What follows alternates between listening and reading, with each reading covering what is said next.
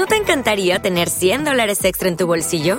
Haz que un experto bilingüe de TurboTax declare tus impuestos para el 31 de marzo y obtén 100 dólares de vuelta al instante. Porque no importa cuáles hayan sido tus logros del año pasado, TurboTax hace que cuenten. Obtén 100 dólares de vuelta y tus impuestos con 100% de precisión, solo con Intuit TurboTax. Debes declarar para el 31 de marzo. Crédito solo aplicable al costo de la presentación federal con TurboTax Full Service. Oferta sujeta a cambios o cancelación en cualquier momento. De la mañana, eh, lo dicho, eh, nos vamos a encontrar a, mm, con nuestro querido Sigfrido Vázquez, profesor de Historia de la Universidad de Extremadura, que cada miércoles y dentro de sus posibilidades y su agenda eh, está con nosotros un ratito para compartir parte de la historia. Ahí lo, lo tienen ustedes y con él vamos a, a charlar ahí. Ahí vamos a acercar el plano para que se nos vea que, aquí estamos. ¿Qué tal, eh, querido amigo? Em, ¿Cómo estás? Buenos días. Buenos días, Antonio, y buenos días a nuestros oyentes y videntes también, ¿no? Porque también sé que nos siguen por, por redes sociales. Sí, sí, sí, sí. Estamos bien, estamos, como tú has hecho la introducción, pues bastante, bastante ocupado, pero bueno, suele ser, este es el, es mal endémico yo creo que de casi todo. No sé, no, hablo con nadie que me diga, uy, estoy aburrido, no tengo otra cosa que hacer. Por lo menos digo gente que, que, tenga ganas de hacer cosas, evidentemente. En fin, yo creo que nos hemos vuelto un poquito locos y estamos siempre... Están las cabezas muy malas. Siempre estamos ah, solucionando lo urgente y olvidando lo importante. Muy bien. Mira, hoy eh, guarda muchas relaciones. Estaba yo pensando, eh, dándole vuelta a la cabeza, digo, ¿cómo presentamos hoy el tema? Que es una petición eh, que yo te hice, efectivamente, que tiene que ver con la tierra. Y esto surgió en una conversación como tantas que surgen entre amigos. y voy a contarla. Esto fue a raíz de una comparsa de Cádiz que, mm, que habló de, el ducado de Alba. Em, y que fue verdaderamente impresionante cómo esta comparsa los puso a los señores y señoritos del ducado de Alba de arriba abajo, ¿no? Eh, viene fundamentalmente por esa información, por esa noticia que están siendo investigados algunos de los hijos de la duquesa de Alba por el tema de los pozos ilegales eh, y demás, ¿no? Y a raíz de esta película, de esos títulos que se otorgan a condes, marqueses, eh, cómo era el reparto de la tierra, qué méritos eh, tenían eh, que hacer estos señores o, o señoras para que se le concediera el título y una serie de tierras heredadas. Y, ese fue el planteamiento que hicimos entre los amigos y digo, joder, pues ya lo tengo, si Frido nos tiene que arreglar la papeleta, de hasta qué punto a, ti alguna vez te podían dar un ducado y, darte unas cuantas de fincas. yo, no, he fumado, me nunca, me han dado un ducado. ¿no? no te han dado nunca un ducado. Y queríamos saber un poco cómo era esto. Eh, y al margen de esto, digo, ¿cómo lo presento?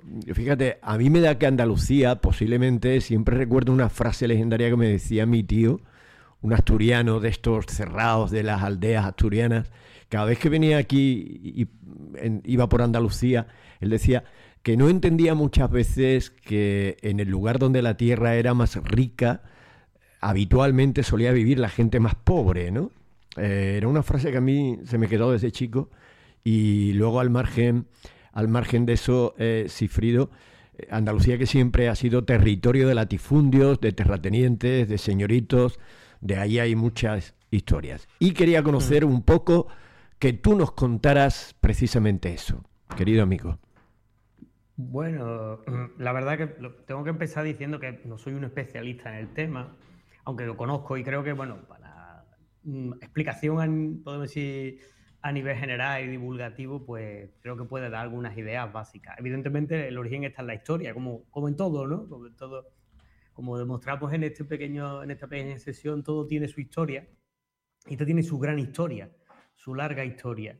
Y tiene que ver, sobre todo, en, este caso, para en lo que me estás preguntando específicamente sobre la nobleza en España, pues tiene que ver, sobre todo, hay como dos o tres momentos fundamentales, ¿no? El primero de ellos podemos decir que es la, la reconquista. Hay que recordar que hubo una presencia musulmana en la península ibérica bastante prolongada en el tiempo, es verdad que no en toda la península, porque fue habiendo movimiento, en lo que se conoce por parte de la, por una parte de la historiografía como la reconquista, ¿no? por parte de los cristianos, y esta reconquista fue evidentemente hecha de manera militar.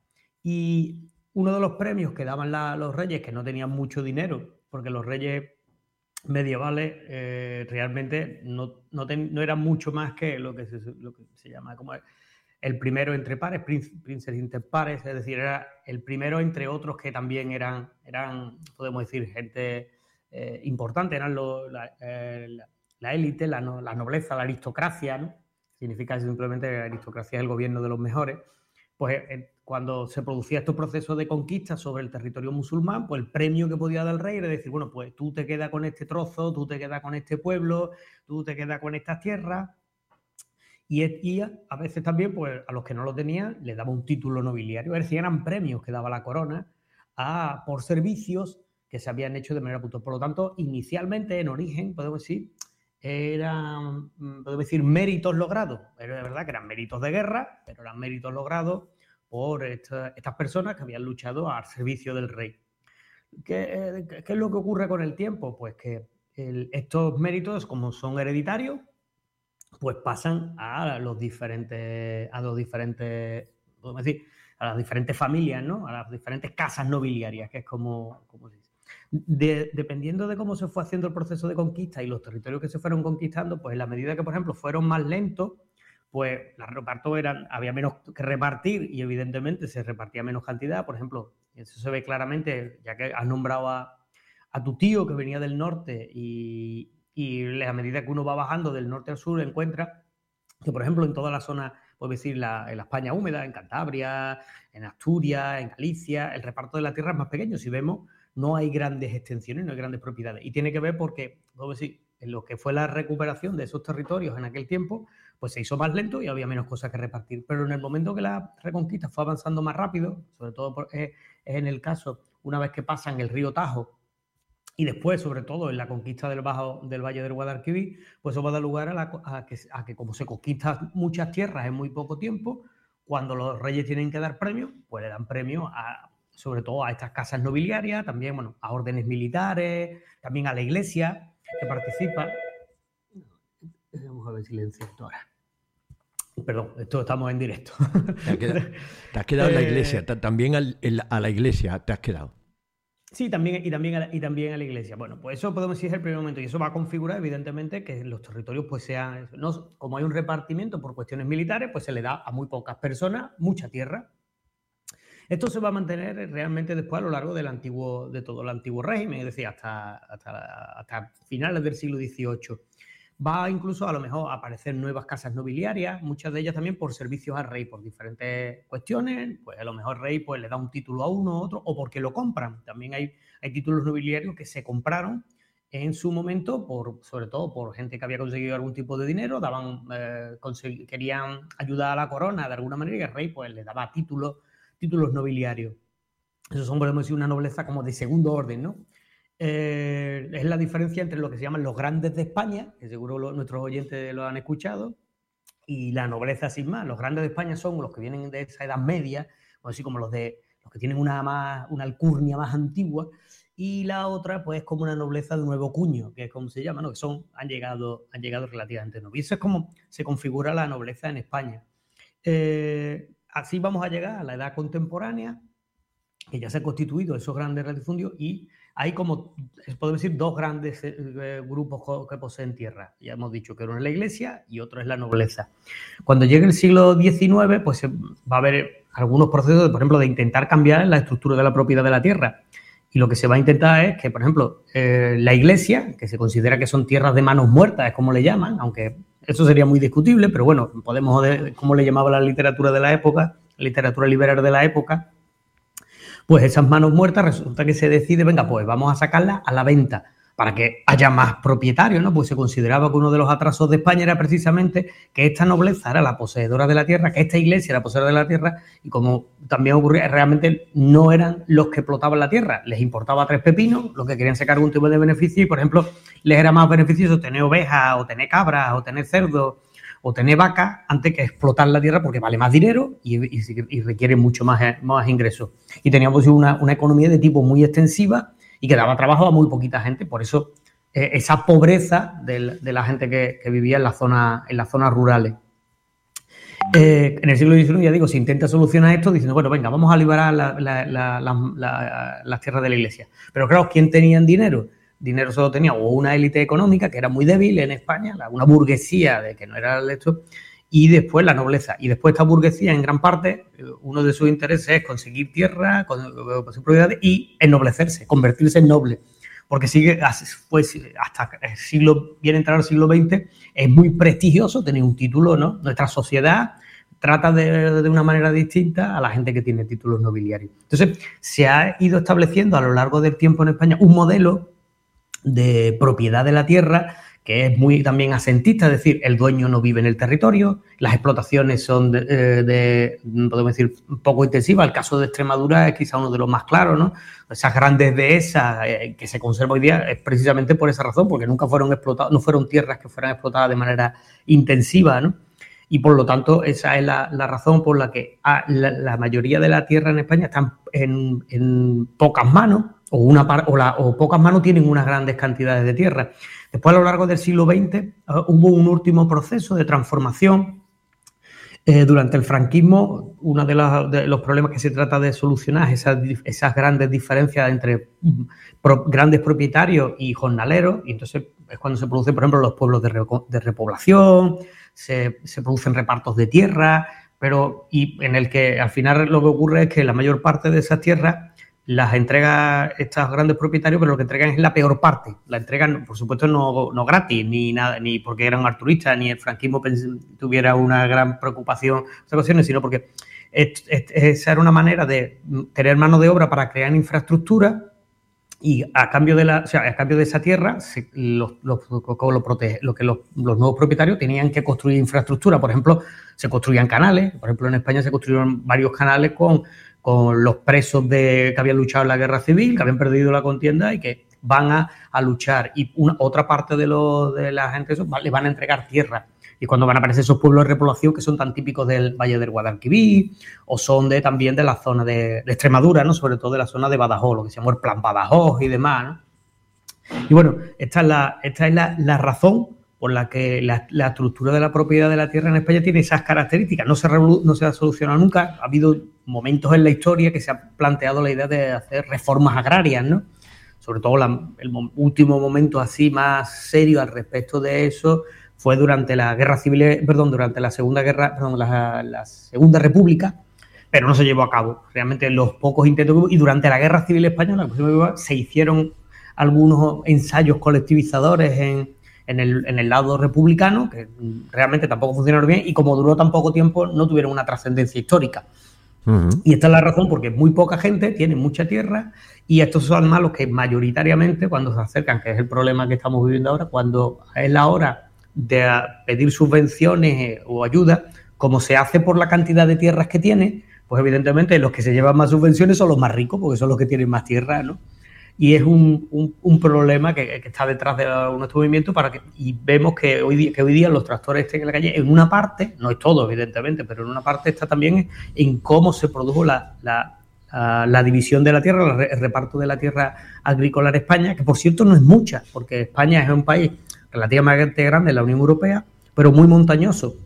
Y los espacios de cultivables eh, que son válidos no son muchos no son, no son una gran cantidad. En realidad hay que esperar ya casi al siglo, a finales del siglo XX, que es cuando empiezan, por ejemplo, los, cultivos intensivos en Murcia, en Almería, en toda esta zona.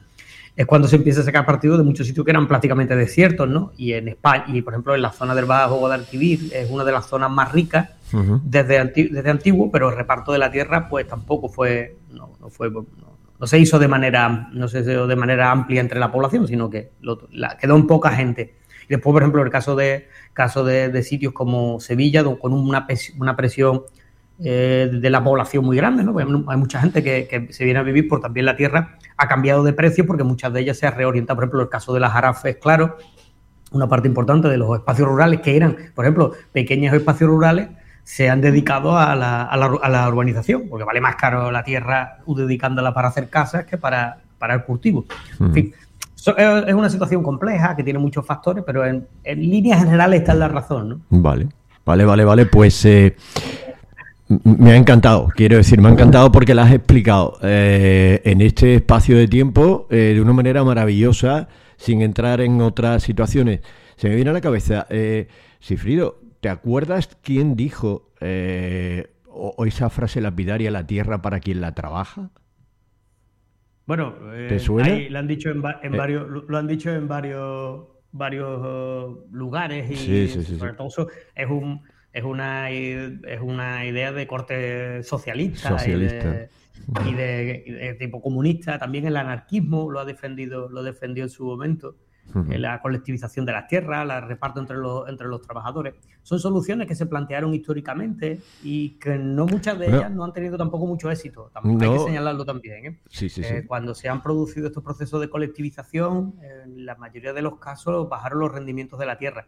Entre otras cuestiones porque lo que ocurrió fue que mm, se cambió, podemos decir, de un patrón asentista, que era un señorito, a un patrón asentista que era el Estado, ¿no? que era el, ministro o el que fuera de turno, y lo que pasó en Europa. Y, por lo tanto, tampoco hay utopías al respecto de esto. ¿no? es decir, no estamos diciendo que esto que ha pasado sea malo y haya eh, otra solución igual. Lo que sí es cierto que los países que, por ejemplo, han tenido un mayor desarrollo económico y eh, agrícola, han tenido una distribución de la tierra más equilibrada. Es decir, que mm, la propiedad de la tierra no está en grandes manos ni demasiado fraccionada, sino que hay elementos intermedios. En el caso de, España, con la democracia, se, llegó a situaciones, por ejemplo, que, que, trataron de observar esta cuestión sin tocar la propiedad, que fue, por ejemplo, la creación de las cooperativas agrarias, que han tenido durante un tiempo bastante éxito durante un tiempo, mientras la coyuntura económica ha sido positiva. ¿Por qué? Porque los propietarios de la tierra conservaban su tierra, eh, los pequeños propietarios podían aliarse con otros propietarios, pequeños propietarios, y unir su producción para sacarle beneficio de una manera mejor que venderla de manera fraccionada. Y esa solución, que en realidad se ensaya eh, mm, a partir de, ya de, la época democrática, pues es una solución que ha estado funcionando en un tiempo, ya digo, hasta que, por ejemplo, los combustibles se han, se han elevado, los precios de los se han elevado, el precio de, las materias primas que necesitan o las herramientas que necesitan los, los, la, gente del campo ha subido y sin embargo los precios para ellos se han, se han estancado mientras la inflación sube. Por lo tanto, es donde podemos encontrar que evidentemente hay algún problema estructural que habrá que reformar. No tengo, ya, como siempre digo, yo soy historiador. Sí, sí, sí, sí no hay más. pero, pero es cierto que hay factores en, los elementos de la historia que nos llevan a entender por qué ocurre lo que, lo que está ocurriendo. Eso ya es otro análisis, como tú bien estás diciendo, ¿no? Ni tampoco entramos en la disyuntiva de si está bien, está mal, estuvo bien o estuvo mal. Lo que eh. sí es, negativo para una, estructura desequilibrada, siempre es negativa para el, común de la población. ¿Por qué? Porque se benefician muy pocos y además mal, ¿no? Porque el problema, por ejemplo, de los grandes latifundios es que producen poco y, da, y le dan poco trabajo a la gente y además dan poco beneficio. Pero claro, como tienes tantísima tierra y a lo mejor tienes otras cuestiones, como ocurre con la, con la gente de la nobleza durante pasado durante el antiguo régimen o durante el siglo XIX, no les importaba. porque como tenían tanta tierra, pues sacaban beneficio y podían seguir viviendo bien. Eh, y, o tenían otros negocios, otros recursos a los que conseguir, conseguir dinero. Por ejemplo, el, tema de, la propiedad eh, urbana, es decir, comprar edificios, alquilarlos y vivir un poco de la renta, ¿no? Que eso es lo que se llama también la, la economía rentista, ¿no? Que ha sido uno de las lacras de... Claro, esa estructura de la propiedad hace que haya una economía rentista. Y después lo peor es que la aspiración de la mayor parte de la población no es a querer trabajar más, sino es ser como los que no trabajan y ganar dinero. O sea, entonces es un problema que es, eh, podemos decir, casi de, la... que es el, lastra la, la, la, vida en la sociedad española. También explica cosas como lo que ocurre lo de la España vaciada lógicamente, en espacios donde la productividad económica está destinada a cuestiones extensivas, pues no hace falta gente que viva allí para eso, y, más, y menos aún desde que llegó la mecanización. Cuanto más mecanización. Entonces, ¿por, qué la gente ya no vive en el campo? Porque no hay a qué dedicarse. Y los que se dedican ya estamos viendo que los, los, beneficios que sacan no son lo suficiente como para vivir tan bien como el que vive en la ciudad. Entonces, hay cuestiones que evidentemente hay que, hay, habrá que abordar y que son graves, que son serias y que mm, han estado siempre en el discurso un poco ahí secundario y realmente pues esa es la razón de que estén ahora las tractoradas por las calles. De todas maneras, estaba yo pensando y para despedirte ya, Sifrido, eh, queda esa opción eh, siempre que está ahí, que son las expropiaciones que en algunos momentos se han visto o se han proyectado, pero que realmente este tema como tal, que es un tema tan fundamental y tan importante en, el, en un país, ¿no? que es el tema de la, de la propiedad de la tierra, eh, nunca se ha abordado. Eh, quiero decir, nunca, como tú has dicho, ha habido amagos, ha habido discursos, ha habido eh, desde la segunda. En la, historia de España no, desde luego. claro, por eso digo. Y, lo que pasa es que ha habido algunos, recuerdo, era pequeño y lo, ni siquiera después lo porque no es mi tema, pero sé que hubo alguna expropiación. Recuerdo la famosa de Rumasa y cosas de ese tipo. que tenían más carácter político que otra cosa. Sí, igual que lo de los pasos, el paso de Meirás, eh, sí, mm, eh, cosas, de, ese tipo, pero realmente si vemos son casi, casi simbólicas. Claro. Eh, habría que ir más allá. Vamos a suponer que se hiciera una, se, hiciera, se, se, tomaran estas medidas, se les expropiara la tierra a los grandes propietarios, pero hay gente que quiere irse a trabajar campo en las condiciones que hay hoy día. Claro, esa es otra reflexión y otra pregunta interesante, ¿quién, ¿no? ¿Quién se iría ahora a trabajar al campo? Porque una de las cuestiones que, por ejemplo, hemos, hemos, hemos centrado en nuestras economías en unas cuestiones que no están relacionadas con la agricultura. Y entonces, yo creo que esto, por desgracia, tiene. Eso, lo, único que podemos hacer los historiadores es prospectiva, ¿no? O sea, lanzar un poco. Pero vamos a pensar un poco, ¿qué pasó con el, con el sector de la pesca en España hasta no hace mucho? Era uno de los, de los podemos, puntales económicos de este país. ¿Qué importancia tiene hoy el, la pesca? No, no, sabemos nada de ello. Sí, sí. No sabemos absolutamente nada de ello. Mm, eh, hay una cuestión clara y es que en los tiempos que vivimos de globalización, eh, lo que queremos es productos baratos y, que, sean, como decía, accesibles.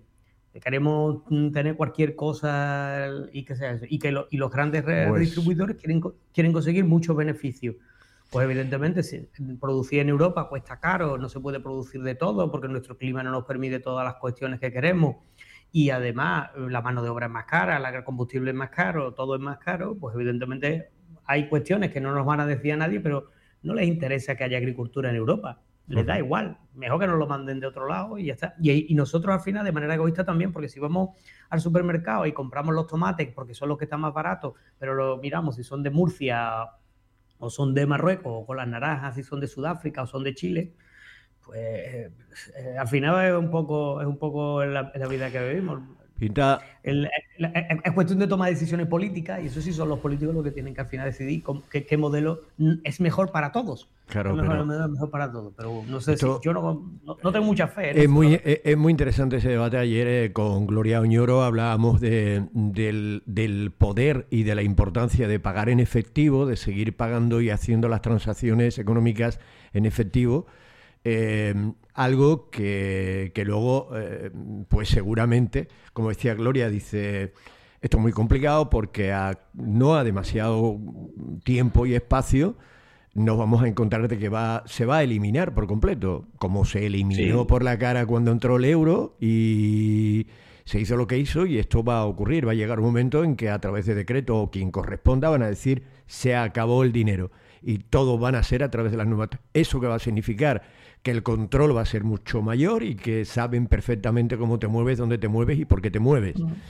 Pues algo mm. parecido un poco a lo que tú estás comentando, el tema de la mecanización, de que parece ser que hay unos intereses creados por parte de las grandes eh, multinacionales. Las grandes compañías son las que, evidentemente, en el caso de la agricultura, volviendo, son las que tienen interés. Y esos son los lobbies que después presionan en eso. Por eso, en cierta medida, aunque nos fastidia, Hoy, por ejemplo, aquí tenemos un. Nosotros hoy tenemos como vuestro miércoles de la semana pasada allí. Sí, Hoy lo tenéis nosotros lo tenemos aquí en Cáceres y evidentemente fastidia eso, pero si, si uno lo detecta, por lo menos lo que yo tengo la sensación cuando ve las redes y demás, no hay una sensación de que, de, que, de que tienen razón los agricultores lo que están haciendo. De que en realidad plantean que por qué mm, tenemos que cambiar ese modelo de vida que hemos, que hemos tenido Sí, podemos decir que sea conservador, lo que sea, pero es que posiblemente el progreso lo que nos propone, está hablando de lo que, señala, lo que señalaba Gloria, es un elemento más, ese, ese nuevo mundo que nos proponen, eh, pues es bastante inquietante. Totalmente. Porque, por ejemplo, ya vimos qué pasó cuando llegó la pandemia, ¿no? Podemos decir, vale, sí, que nos lo manden desde otro sitio, porque sale más barato, pero si nos vuelven a encerrar como nos hicieron hace nada y necesitamos las cosas, ¿cómo podemos decir que dependemos de fuera? Si ya sabemos que eso, en el momento que hay una crisis, nos vamos a, nos vamos a, nos pegamos leñazos. Claro que a las grandes compañías les importa tres narices lo que nos pasa a los demás. Ellos lo único que quieren son sus beneficios y punto.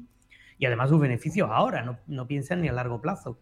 Y, y, entonces, claro, por eso en cierta medida hay una percepción, al menos la que yo tengo, ¿no? De que de que lo que está pasando con esto es una especie de reacción de lo que los demás lo menos no tenemos capacidad de resistencia ante lo que nos están proponiendo, ¿no? Oiga, mm, pues yo preferiría que siguiera habiendo aquí personas que, trabajaran en el campo, que pudieran productos, que, que, yo los pudiera comprar a unos precios decentes y que esa gente pueda vivir decentemente también y que, y que no, no si hay un equilibrio en estas cosas. Por eso, no sé, quizá el tejado de todo esto está en realidad en la Unión Europea y creo que es un reto muy importante para la Unión Europea que, que tome las medidas que sean las mejores para la mayoría y no solo para unos pocos. Porque en el momento que la Unión Europea acabe pensando solo en los intereses de las grandes corporaciones, la Unión Europea va a desaparecer. Y si desaparece, o por lo menos no va a tener el mismo sentido que tiene ahora. Y entonces eso sí que sería un problema muy grande y muy grave, porque la alternativa es siempre peor. Y bueno, la verdad que hoy no puedo decir muchas cosas positivas ni, ser muy positivo, pero al menos, al menos eh, señalar por qué hoy día tenemos a estos tractoristas en la calle y hay una razón histórica y también hay razones históricas para creer que en parte, al menos en parte, tienen razón. Sí, sí, pues eh, yo lo firmo, estoy absolutamente contigo y, es lo que se ve en las redes, ¿no? Eh, mayoritariamente la gente está, está dispuesta a sacrificarse, exceptuando algún que otro individuo o individua, pero eh, la mayoría de la gente eh, está por la labor de sacrificar su espacio, su tiempo y su coche para que los agricultores se puedan manifestar. Que por cierto, eh, hay amagos, sigue habiendo amagos de que se unan a ellos transportistas y pesca, eh, que tú las mencionas. Aquí, en Cáceres ya hoy de esos vienen los transportistas, por ejemplo. Pues ya, está, ya, está, por lo menos la convocatoria que nos han mandado a nosotros, para, porque también por lo menos están teniendo una buena política de comunicación. A nosotros no, nosotros el, campo lo tenemos afuera y hemos recibido la notificación de lo que iban a hacer, de que nos van a dejar aquí encerrados porque no vamos a poder salir. Pero bueno, lo sabemos. Hoy el campo está vacío, los alumnos se han enterado y no han venido. Muy bien, pues claro. Por ejemplo. Ya está. Eh, bueno, pues querido profesor Sifrido Vázquez, te, mando un abrazo muy fuerte. en la medida de las posibilidades, si mm, hablamos la próxima semana. Eh, está muy cerca el 28 de febrero, tú eres muy de la tierra, a pesar de que, bueno, ya eres medio extremeño. Eh, y hablamos. uno, uno, es verdad que yo por lo menos me siento, me siento como en mi casa, como si fuera mi casa, pero yo y lo llevo, lo reivindico en cualquier parte que yo sigo siendo andaluz. Muy bien, muy bien. y, lo, y, lo, y lo manifiesto donde puedo y mantengo mi acento allá donde voy. Oye, por cierto, eh, le he hablado de ti a, la cantante que va a visitar el viernes la Casa de la Cultura, Irene, eh, no porque hace un tipo de música así como muy muy mezclada, muy suave, muy de los dioses, ¿no? Y van a estar en la Casa de la Cultura a las ocho y media y hablando, mm, van a contar leyendas a través también de la música, aparte de cantar y demás. Sí, sí. Y, y, cuando me han empezado a decir el tema mitológico, la música celta, todo esto, raíces africanas y tal, pues oye, me he acordado, eh, digo, mira, pues ahora va a entrar mi querido Sifrido y, y le he dicho el nombre de tu hijo, que te encanta ese tipo de, de, historias y de leyendas que, por cierto, me gustan a mí también. Pero, en fin, pues es una pena que no pueda estar allí, pues evidentemente por razones de trabajo, pero bueno, los que puedan que vayan y ya que lo disfruten. Muy bien. Sifrido, no te entretengo más. Venga, un abrazo muy fuerte. Muchísimas gracias por acompañarnos. Bueno, un abrazo. Un abrazo. Adiós, adiós, Sifrido.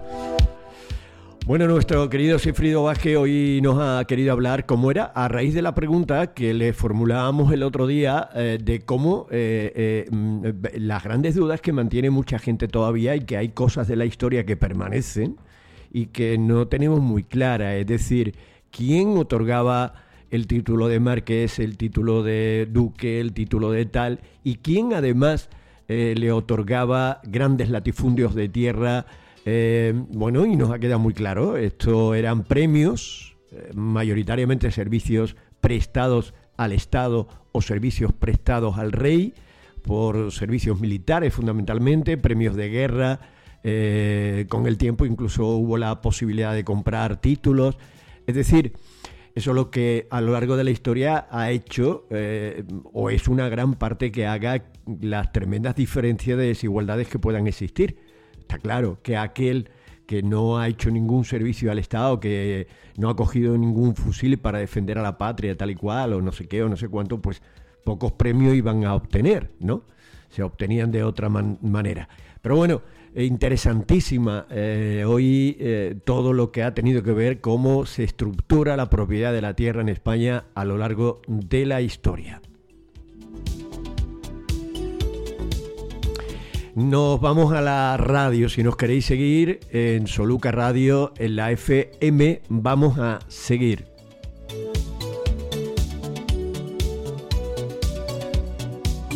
Como nuevo cliente de Western Union, puedes disfrutar de una tarifa de envío de 0 dólares en tu primera transferencia internacional de dinero en línea. Envía dinero a los tuyos en casa de manera rápida, fácil y conveniente. Visita westernunion.com o descarga nuestra app hoy mismo y tu primera tarifa de envío corre por nuestra cuenta. Aplican ganancias por cambio de moneda. No disponible para tarjetas de crédito y envíos a Cuba. Servicios proporcionados por Western Union Financial Services Inc. NMLS 906983 o Western Union International Services LLS NMLS 9069 85